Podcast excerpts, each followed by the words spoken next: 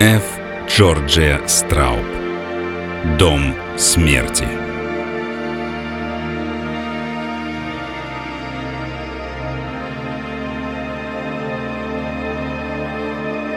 Три женщины оглядели маленькую кухню. По какой-то причине они избегали смотреть друг другу в глаза. Бог мой, ну и жара. Миссис Прентис прошла к окну на северной стороне, собираясь открыть его. Она приподняла тяжелую раму, подперев ее тонкой дощечкой, лежащей на подоконнике, и в комнату с выжженного засухой канзасского кукурузного поля ворвался порыв раскаленного ветра. Стремясь чем-то занять себя, ее дочь Селина торопливо прошла к окну на противоположной стороне и рывком подняла раму вверх. Перед домом на дороге клубилось, сгущаясь облако пыли. Мимо дома, в лучах палящего августовского солнца и волнах зноя, проходило, мыча и топчась, небольшое стадо. Животные шли, уныло понурив головы с вывалившимися, пересохшими языками. Боже ты мой, Селина, вот еще одно стадо с запада. И как же трудно здесь, в этой части страны с водой. Иногда мне кажется, я бы все отдала.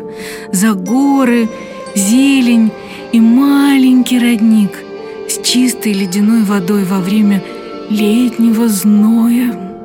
Матушка Коллинз отерла пот со своего широкого красного лица, обмахиваясь синей шляпой. А разве Мэйми Джуди сама не из горных мест? Спросила она. Да, мы с ней ходили в одну школу. Хорошенькая она была. Таких черных глаз и румяных щечек ты ни у одной девчонки не увидишь. Совсем не то, что сейчас. Жена фермера быстро дурнеет. И такая была резвая, задорная. Подумать только, что с ней стало с бедняжкой. И снова они отвели глаза, стараясь не смотреть друг на друга. Затем Селина взволнованно спросила. А что, если она это сделала, мам? Ну вот ты опять со своим «а что, если» начинаешь. Ну-ка за работу быстро, надо в этом доме прибраться. Мы сюда для этого пришли, правда же? Миссис Коллинз грузно поднялась со стула, развернула и надела тщательно выглаженный фартук в голубую клетку. Как-то странно, что похороны здесь пройдут, правда? Ну, не знаю, кладбище близко, да и до церкви рукой подать. Да, это точно, до кладбища недалеко. Всегда мне казалось, Мэйми немного пугала, что могилы прямо из того окна над печкой видать, как будто прямо на погосте живешь. «Селина, возьми ведро и принеси мне воды», Господи, да как же Мэйми тут совсем справлялась, да еще и младенца нянчила. Она такая старая уже, а это и первенец к тому же. Совсем ей непросто было. Никогда не думала, что у них с Джедом будут дети. Здесь нужно как следует прибраться. Заметила миссис Коллинз, вытаскивая из угла ворох вещей, лежавших там так давно, что на них успел собраться толстый слой пыли. Ты погляди-ка на плите грязища какая. И как только Мэйми здесь готовила. Должно быть, нелегко ей было. Она не так умело с хозяйством управлялась, как некоторые, да и не было у них средств особых, чтобы что-то в дом покупать. Быть в Канзасе фермером – невыгодное дело в последние годы. То дожди, то засуха, то жара, то мороз, то еще что-то. Да, похоже, всегда что-то случается. Ну вот, я подмела, пусть теперь Селина тут все оттирает, а мы пойдем уберем в гостиной. Две женщины открыли дверь в гостиную. Шторы там были плотно задернуты, а по запаху плесени было понятно, что комнатой очень давно не пользовались. Господи, ты только погляди на это. Миссис Прентис указала на дешевый стакан из цветного стекла в центре стола, в котором стоял жалкий букетик бессмертника, шесть бледных травинок, и лежал аккуратно вырезанный бланк с нарисованной веточкой цветков апельсина. И кому бы в голову пришло делать из них букет? Помню, еще в Теннесси Мэми всегда находила первый лиатрис и другие ранние весенние цветы. Мы, девочки постарше, ей всегда помогали, всегда ее маленькие ручки были заняты этими цветами, как будто ей все было мало.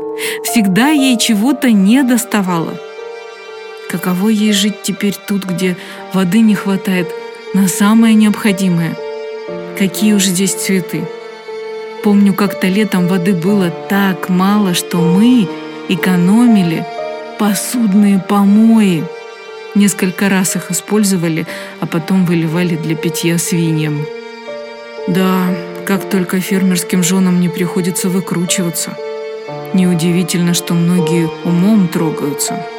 Я как-то читала в газете, в которую в лавке припасы заворачивают, что жены фермеров сходят с ума чаще, чем все остальные женщины. Да, я тоже об этом слышала. Давай приберем в спальне, а потом выметим сразу обе комнаты. Ветер дует как раз в нужную сторону. Хорошо, пойдем со мной, мы справимся быстрее, если будем работать вместе. Должно быть, это тот самый тюфяк. А вот подушка.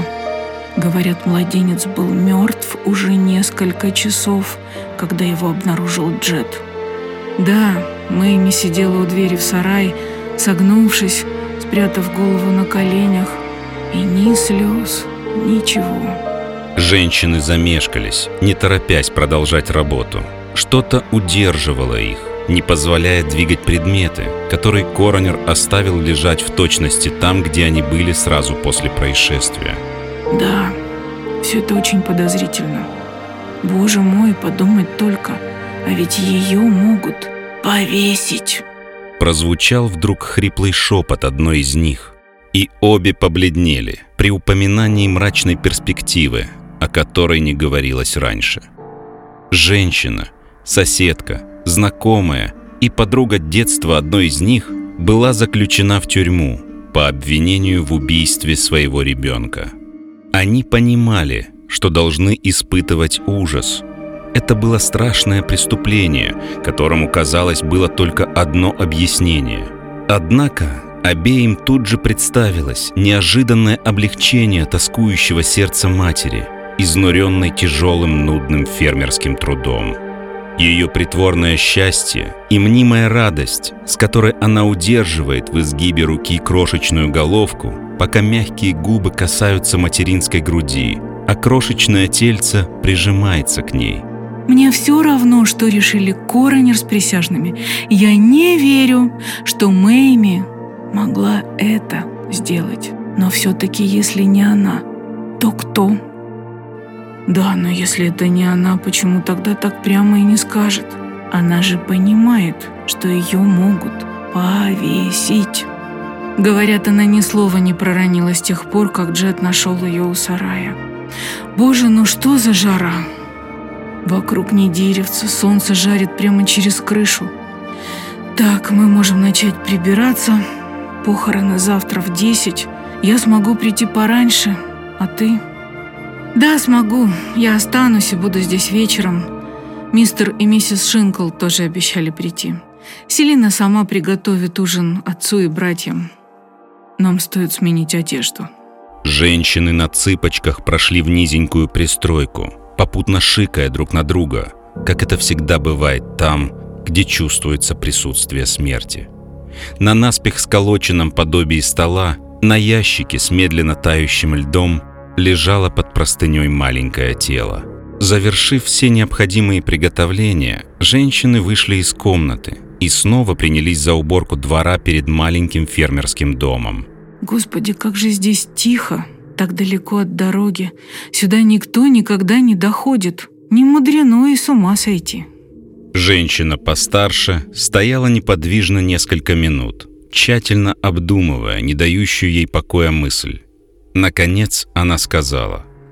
«Послушай-ка, миссис Прентис, а если эта подушка вот так стояла, то могла же она упасть и придавить младенца?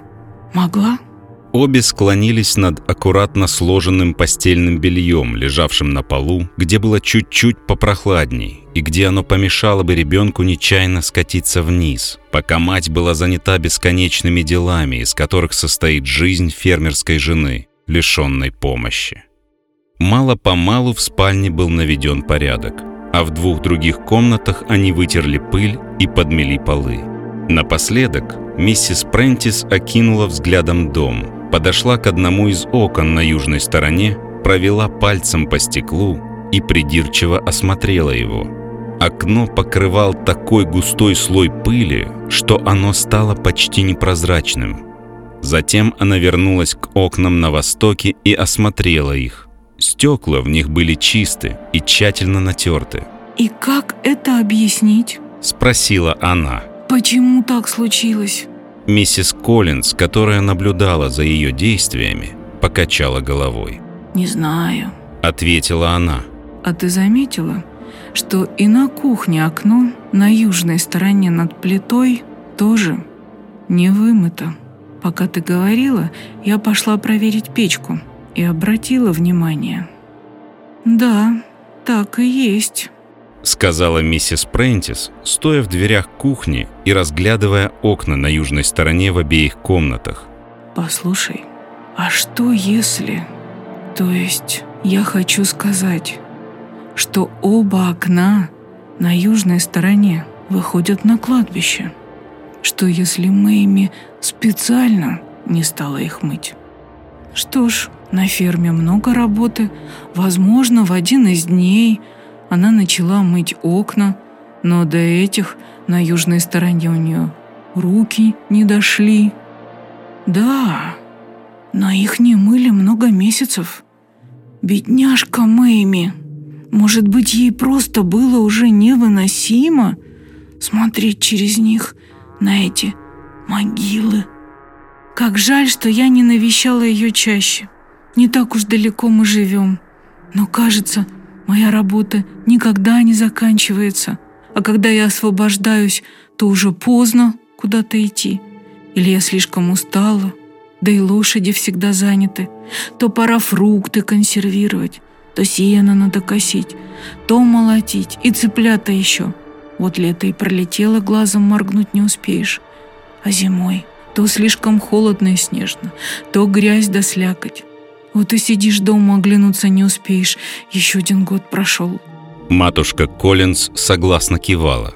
Все, о чем говорила миссис Прентис, относилось к этой пожилой, более грузной женщине гораздо в большей степени. «Неудивительно, что Мэйми любила эту малышку», — сказала она хоть здоровье у нее самой было не очень после родов. Подумать только, столько лет она была здесь совсем одна. Джет ведь часто уезжал, а ей приходилось тут самой вести все хозяйство. Годы тишины и молчания. И вот рождается ребенок, которого она не переставала хотеть и ждать все это время. Да, как подумаю, что ждет женщину на ферме после свадьбы, то и не хочу, чтобы Селина когда-нибудь замуж вышла. Похоже, иногда так тяжко приходится, что мать дочери своей в младенчестве смерти желает. Она изумленно выдохнула. Обе женщины испуганно вздрогнули. «Нет, ну, конечно же, я совсем не это имела в виду», – поспешно продолжила она. Я просто хотела сказать, что так сильно их любишь, что невыносимо думать, какая несправедливость их ждет, когда они вырастут. Так, пора нам прекращать болтовню. Пришло время готовить детские вещи. Думаю, надо посмотреть в спальне, в комоде. Они снова вернулись во внутреннюю комнату и выдвинули верхний ящик старинного комода с мраморным верхом. Перед их взором предстало несколько рубашек, стопка аккуратно заштопанного белья и несколько пар сложенных носков. Это ящик Джеда. Давай посмотрим, что в соседнем. Во втором ящике обнаружилась свежевыглаженная белая блузка на тонкой стопочке женского белья. Миссис Прентис молча быстро задвинула ящик. В третьем ящике они нашли то, что искали.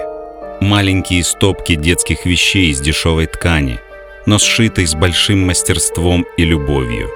Миссис Коллинз краешком фартука промокнула слезы. «Смотри, почти все сшито вручную и белого цвета. Мэйми шила их из мешков для муки, а потом отбеливала. Погляди-ка на эту ажурную строчку. Говоря, она щупала своей покрасневшей от работы рукой узкую кайму на ажурной ткани. Да, можешь теперь идти домой. Это в ответ на вопрос Селины, которая все еще оставалась в кухне. Господи, как же много сил она потратила, чтобы вышить все это. Похоже, все эти годы готовила их впрок. А вот теперь... Она смолкла. Вскоре маленькие вещи были разложены на кровати, приготовленные для завтрашнего дня. А женщины продолжали озираться, словно им не терпелось приняться за что-то еще. Привыкшие к хлопотам фермерской жизни, они чувствовали необходимость занять себя чем-то, чтобы скоротать долгие часы. Пойдем наверх, посмотрим, вдруг там тоже есть работа. Они вскарабкались наверх по узкой деревянной лестнице в недостроенную мансардную комнату под крышей. Боже мой, она тут порядок наводила в такую жару. Половина душной комнатенки была тщательно прибрана. Уборка на второй половине тоже была начата. Посреди комнаты стоял старый сундучок, обитый тканью из конского волоса. Вокруг валялась часть его содержимого – Уверена, она собиралась использовать этот сундук для детских вещей. Я показывала ей свой, у меня точно такой же, еще со времен, когда Селина была малышкой. Пожалуй, мы могли бы сложить здесь все обратно по местам. Сказала очень ценящая порядок миссис Коллинз, тут же подтверждая свои слова действиями, старательно нагибаясь, покряхтывая. Миссис Прентис удержала ее. «Ну-ка, я сама тут все соберу. Не делай тебе нагибаться в такую жару. Глядишь, и удар хватить может. Она подняла какую-то одежду и небольшие предметы. На полу остались лежать лишь несколько связок старых выцветших писем. Бечевка, которой были перевязаны письма, лопнула. Вероятно, когда их доставали из сундука. Одно письмо достали из конверта, и оно лежало тут же, смятое, где его бросили после прочтения – с любопытством женщины расправили его и разгладили бумагу. Первый абзац полностью выцвел, так что ничего нельзя было разобрать. Но часть текста во втором абзаце сохранилась, благодаря тому, что в этом месте письмо было сложено, и они смогли прочитать. Скажут, что твоя жена совершенно выжила из ума. Она проживет много лет – но разум к ней не вернется, так как состояние, подобное тому, которым она страдает, неизлечимы. Проведя расследование, мы выяснили, что женщины ее семьи на протяжении нескольких поколений сходили с ума в ее возрасте. Принимая во внимание тот факт, что вашу маленькую дочь тоже коснется данная наследственная психическая патология, мы настоятельно рекомендуем увести ее подальше от привычного окружения – и когда она подрастет, объяснить, почему брак в ее случае является невозможным. Как мы теперь видим, очень плохо, что ее мать не предупредили об этом факте, и учитывая все, что мы знаем теперь, кажется, что было бы лучше, если бы мы не помогли ей справиться с этой серьезной болезнью. Если вы... Продолжение письма прочитать было невозможно. Широко раскрытыми от ужаса глазами соседки уставились друг на друга – Наконец миссис Прентис хрипло выдохнула. «Думаешь, бечевка порвалась?» И Мэйми прочитала письмо. Ее отец умер задолго до замужества и оставил ей в наследство долги за этот дом. И я помню, когда они с Джедом поженились, они собирались расплатиться с ними как можно скорей. Но... Перебила ее миссис Коллинз. Коронер и присяжные – сказали вчера, что нет никаких сомнений в том, что она была в своем уме. Она просто сидела, уставившись перед собой своими печальными большими глазами и не проронила ни слова. Подумать только, что она чувствовала, когда узнала, что малышка, которую она любит больше жизни, будет работать на износ, когда вырастет, а свои дни закончит – приюте для умалишенных. Да, и что если бы Мэйми сама сошла с ума? Задолго до того, как девочка выросла. Разве не любила она малышку по-настоящему, раз уж предпочла? Она снова с испуганным видом замолчала. Раздался звук, приближающейся повозки. Миссис Прентис быстро сказала. «Сара Энн Коллинз, быстро спускаемся вниз и бросаем это письмо в печку!» В маленькой кухне внизу женщины готовили ужин, когда в дом вошли окружной прокурор и еще один человек. «Добрый вечер, дамы!» – поздоровался прокурор. «Мы решили снова заехать и еще раз тщательно осмотреть место происшествия в поисках новых улик. Вы случайно ничего не находили?» Прежде чем ответить, миссис Прентис украдкой взглянула на миссис Коллинз. «Нет, мы тут просто убирали. Не искали мы никакие улики». «Итак, Уолтерс», — сказал прокурор, — «вы же знаете этих присяжных, когда речь идет о женщинах. Если нет явного мотива убийства собственного ребенка, никакие присяжные никогда не признают мать виновной. Странная история Джорджии Страуб «Дом смерти» была опубликована в первом номере журнала Weird Tales в марте 1923 года. Это литературный подкаст группы Still Life и проект «Современники Лавкрафта». Мы создаем аудиокниги в жанрах ужасы и научная фантастика начала 20 века.